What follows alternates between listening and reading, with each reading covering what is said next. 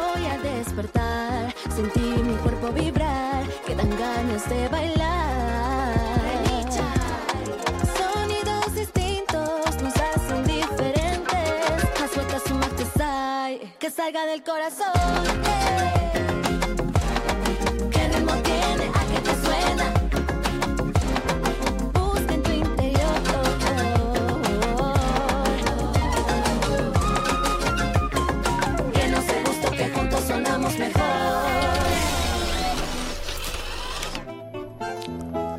Seguimos en la mañana de Tupac Music, aquí con Pacha, mi nombre es Omar Cariaga, estamos con, hoy no, hoy ausente con aviso, Nora Barros, pero le enviamos un saludo grande, mucha gente allí conectada y por supuesto generando contenidos. Te recordamos que todos los programas y los podcasts que están generándose se alojan allí en Spotify y en nuestro canal de YouTube.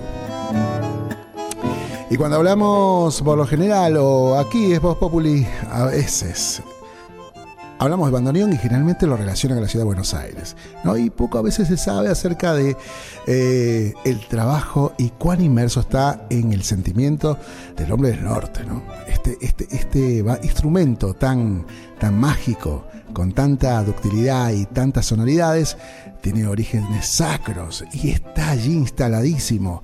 Entonces es prácticamente un color que define a la provincia de Salta, a la provincia de Jujuy. Pero en este caso vamos a estar conversando con un amigo que nos recomienda, entre comillas, nuestra amiga Jessie Carrasco, a quien le mandamos un saludo grande. Es una gran cantora, difusora, amiga ex Tupaquera aquí también para, ha estado generando su programa por esta emisora.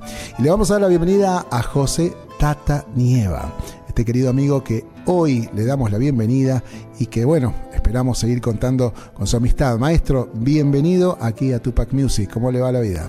¿Qué tal, Omar? Muy buenos días y bueno, muy buenos días también a toda la audiencia ¿no? que nos escucha en los distintos lugares. Eh, hoy con la tecnología que podemos llegar inmediatamente a cualquier lugar del mundo, ¿no? Así que un abrazo a toda la gente que en este momento se toma el tiempo, el momento para, para escucharnos y para vernos. Bueno, Tata, si yo te digo bandoneón en tu vida, es tantas cosas. Te podemos estar tres horas. Es familia, es musicalidad, es tu origen, es tu pasión. Contame cómo se instala el bandoneón en tu familia. Mira, es eh, una historia, bueno, que, que yo la, la empecé a recopilar hace un tiempo, pero el bandoneón está en mi familia desde 1900 con mi abuelo Juan Nieva. Él era tucumano, vivía en Monteros y a los 14 años se va para Jujuy caminando, este, porque tenía familia en la Mendieta y un tío, y ahí se va a trabajar pelando cañas, ¿no? Sí. Y a los 20 más o menos comienza a ahorrar y se compra un bandoneón. Él cuando era niño tenía un hermano ciego que quería aprender el violín, pero bueno, en ese tiempo no, no tenía ni violín ni método de violín, y cuando le han conseguido el violín no había método braille de violín. Claro, claro, claro. Y mi abuelo en la familia era el único que, que había ido a la escuela y que había, ido- había Sí. aprendido a, a leer y a escribir, ¿no? Sí. Entonces le consiguieron un método y mi abuelo a los 7, 8 años le leía el método para el ciego que era más grande que él. Claro. Y así aprendió el, el- el ciego el método, que Claro. después era el violín con el método, que después él fue este, eh, eh, violinista de la orquesta de cámara de la provincia de Tucumán. Ah, caramba. Este, y mi abuelo, eh, bueno, le, a esa edad es como un chico que agarra el celo y vos se lo da y con solo ver la imagen sabe qué va a tocar, ¿no? Claro. O sea, no es necesario que lo estudie. Nosotros estamos, estamos a los manotazos con el celo y un chico con solo mirarlo se da cuenta. sí, sí, sí. Y entonces mi abuelo, cuando, yo me imagino, ¿no? Esto, mi abuelo cuando fue grande a los 20 años y se compró el método de bandoneón, como él había leído el método de violín para el ciego, no le costó mucho aprender solo el bandoneón, ¿no? Con su Sí. método. Después, más grande, tomó clases, eh, se pagó clases con un profe en San Pedro, en Salta.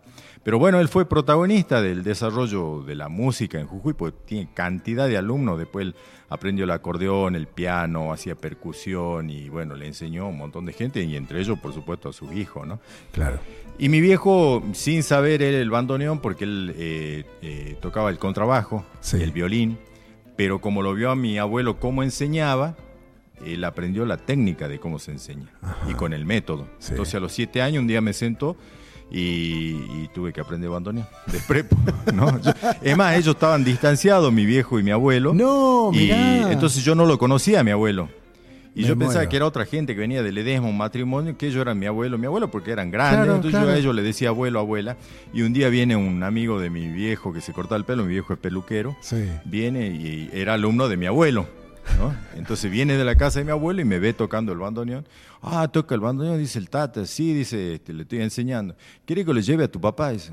Y mi viejo para chapearlo, viste, a su papá.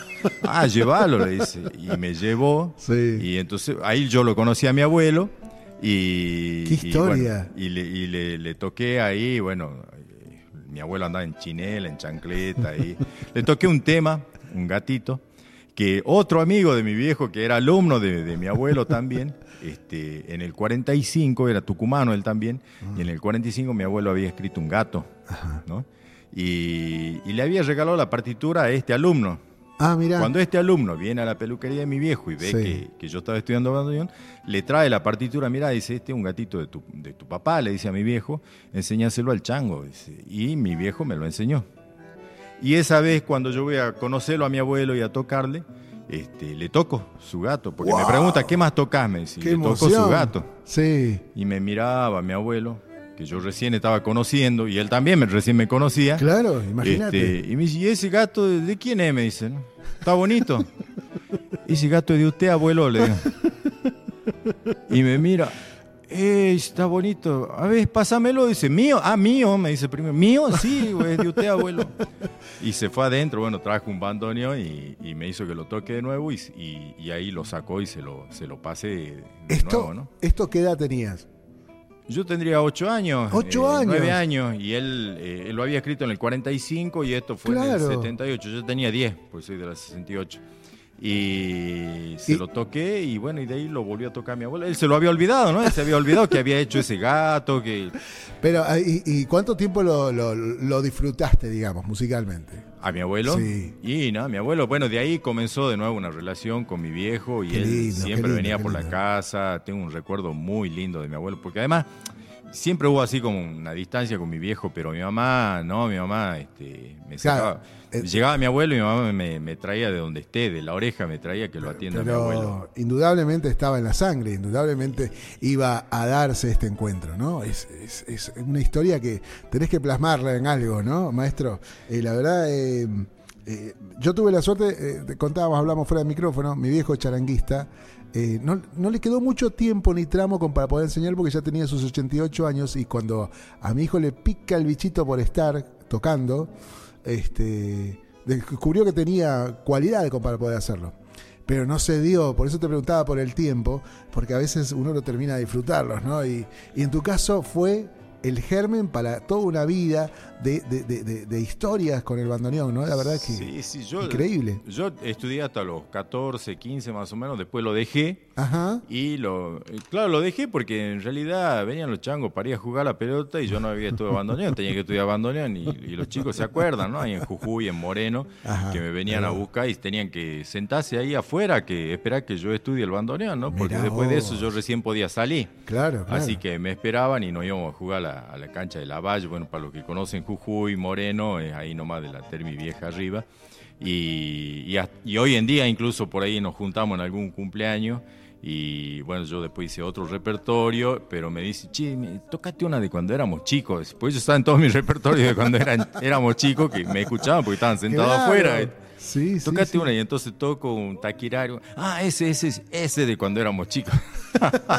Era vos, todas las historias que, que comenzaste a armar. Eh, bueno, acá el amigo, eh, primero te iba a preguntar, el susodicho bandoneón, el que me mencionan aquí en, el, en la gacetilla, ¿es este que tenés en mano o lo tenés guardado para actuaciones, el que tiene más de 100 años? No, este, ¿Es este, este? ahora tiene, claro, nosotros hicimos un espectáculo, le, le- le cuento a la audiencia, Sí. en, en Jujuy. ¿Boliviano o el Eh, otro? No, eh, nosotros tenemos tres espectáculos. Ajá. Señor Bandoneón, Sí. que, que lo hicimos en el 2018, Ajá. y que es un espectáculo eh, que está dedicado al- a mi bandoneón y a todos los bandoneones, porque Wow. todos tienen 100 años, ¿no? Sí, eh, Este, contá un poco la historia de ese bandoneón Claro, porque y, genial. En el 2018 este bandoneón cumplía 100 años. Mi viejo arregla bandoneones, entonces Claro, sabía que lo desarmamos y están los sellos adentro de, de la fábrica.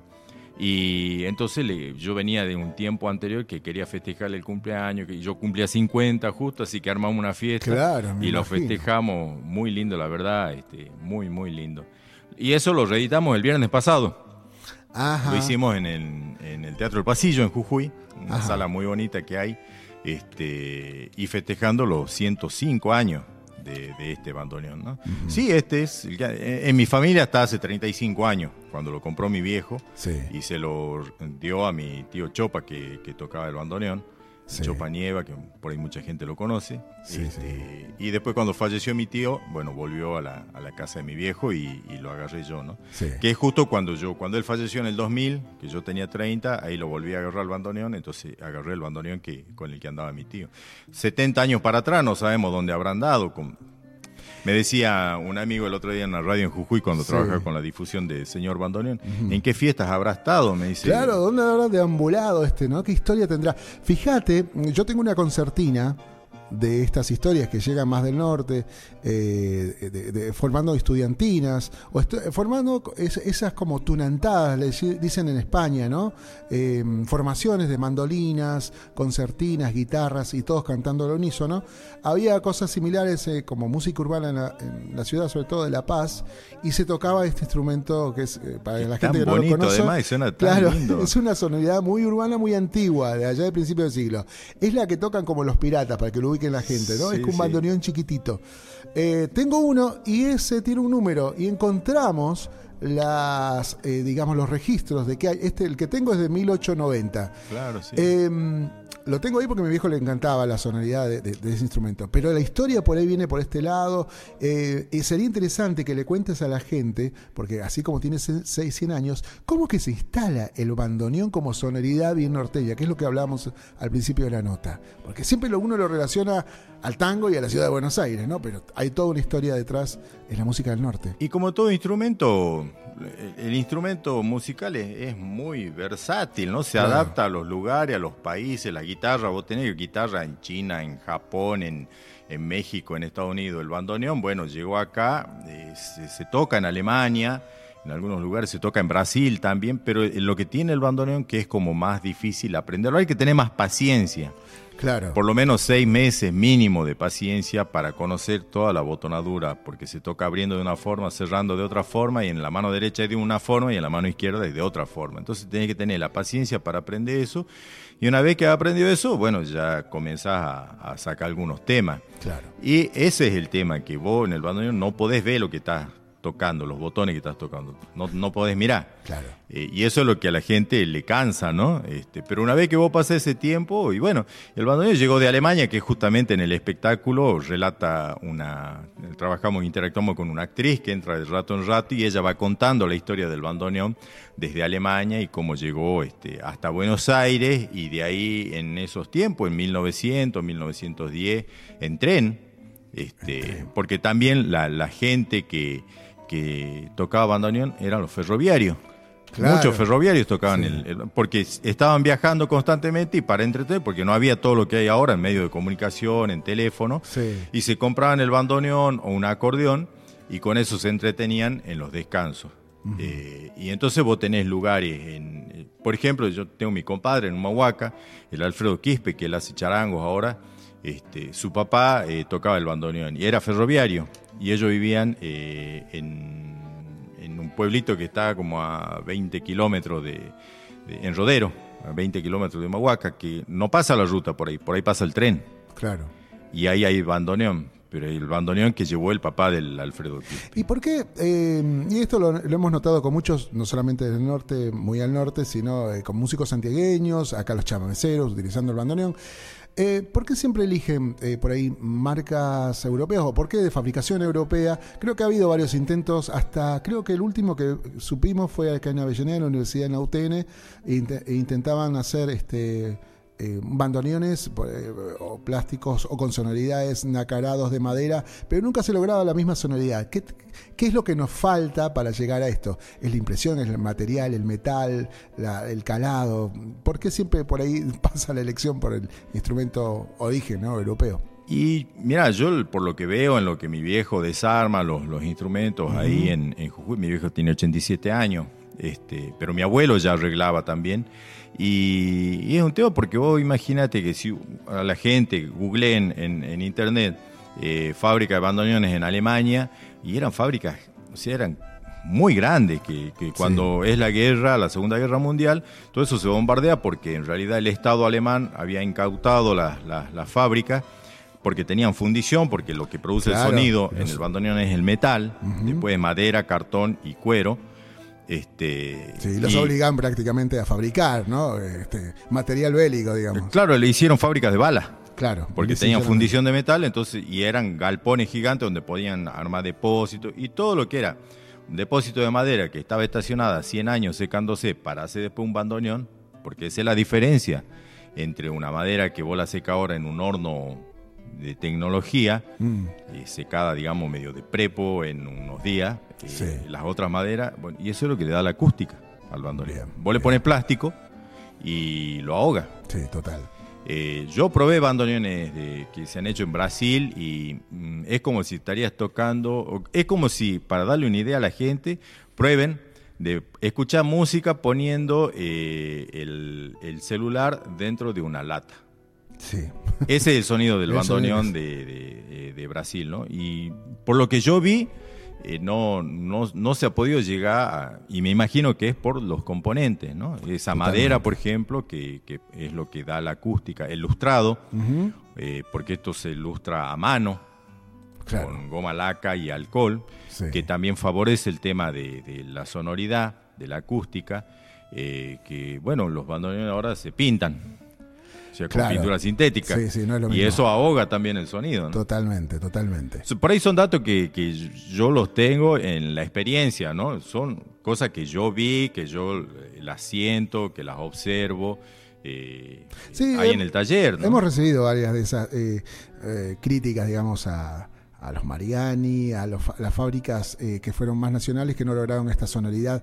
Es increíble que no se logre, ¿no? En un país donde ha desarrollado muchísimo el tema bandoneón, ¿no? La lutería sí eh, es, es muy artesanal, se rescata muchísimo. Eh, Honer y todas estas marcas que, que han incursionado a principios del siglo. Y es increíble lo que se ha desarrollado, ¿no? Y lo Aquí que en dura nada más, porque Sí, tiene 105 totalmente. años y sigue funcionando. Increíble. Era un amigo de Jujuy que quería tener su bandoneón blanco. Y me Claro. dice, quiero el bandoneón, quiero. Lo, lo voy a hacer pintar. No lo hagas pintar, le digo, le va a sacar todo el sonido. Y que no, y él estaba caliente con que quería un, panta- un, un bandoneón blanco. Maestro. Y, y lo ha desarmado y lo ha hecho pintar y le sacó toda la Chao, ya está, fue. Chao. Sí, sí. Y restaurar, no sé si va a sonar igual.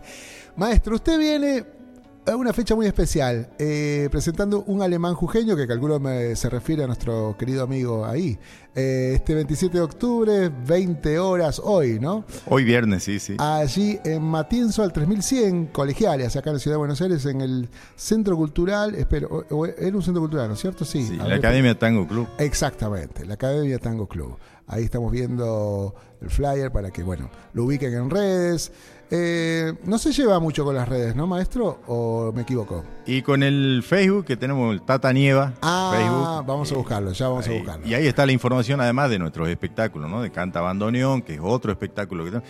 Señor Bandoneón es un relato desde la- con la historia del bandoneón desde Alemania hasta Jujuy. Canta Bandoneón es un relato con música de los 35 años que está este bandoneón en mi familia, o sea, de relatos de experiencias nuestras juntos.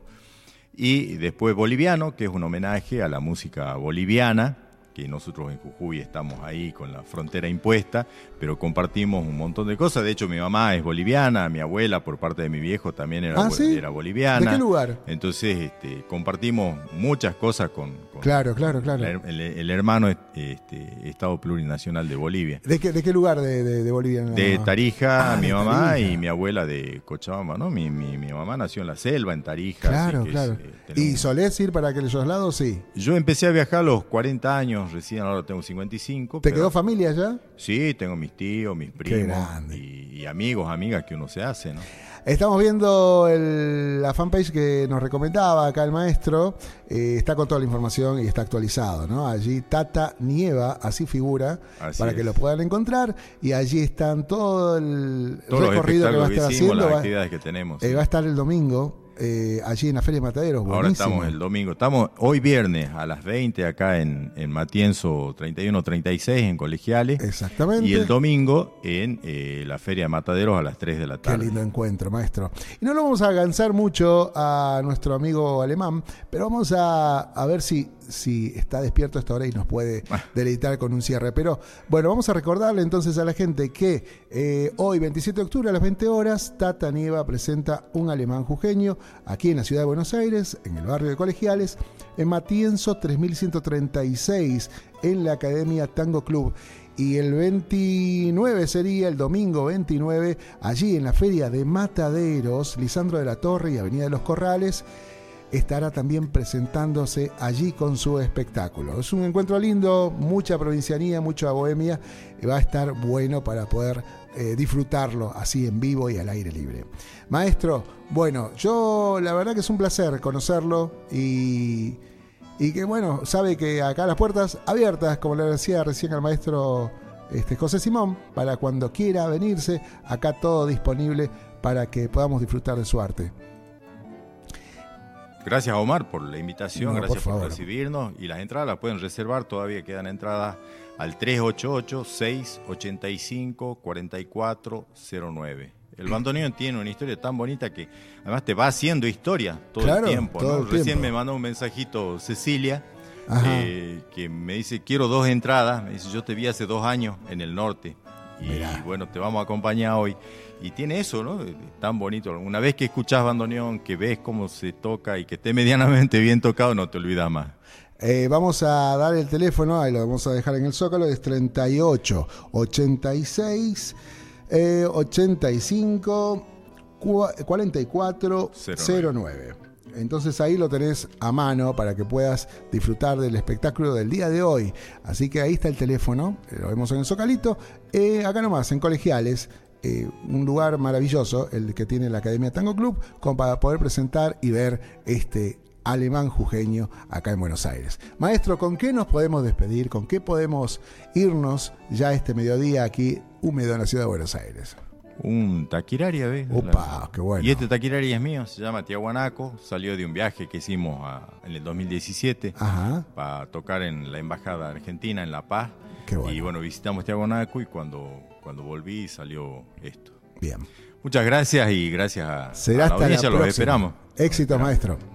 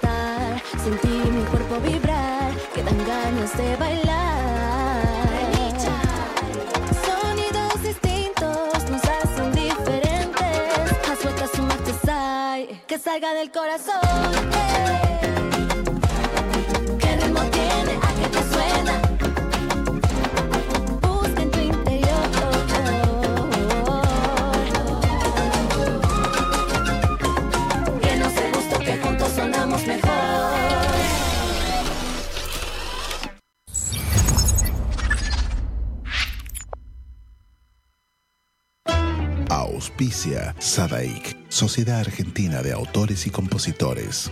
La música está de fiesta. ¿Tomamos mate? Elegí yerba mate Don Omar, de sabor suave y súper rendidora. Carga tu mate de energía. Don Omar te acompaña todo el día.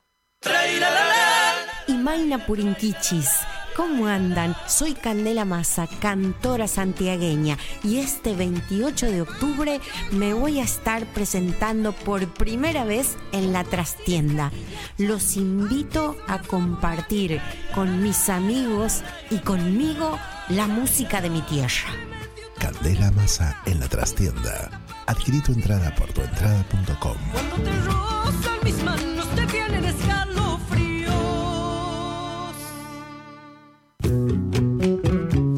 Chile para el mundo. El artista trascendino Juano Villara presenta su nuevo sencillo, Endechas. Con guitarra y bandoneón, ya la barra va a empezar.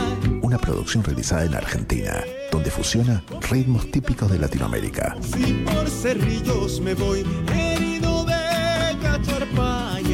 ya está en todas las plataformas. Seguilo en todas sus redes. Arroba Juano Villara. Amanecido en las carpas.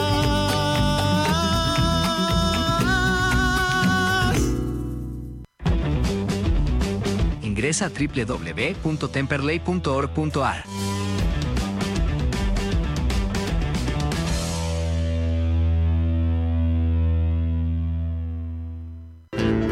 Cátulo Tango, en el corazón del abasto. La mejor experiencia de tango en Buenos Aires. Un show con lo mejor del tango clásico y moderno. La pasión por el tango más viva que nunca. Te esperamos. Cátulo Tango.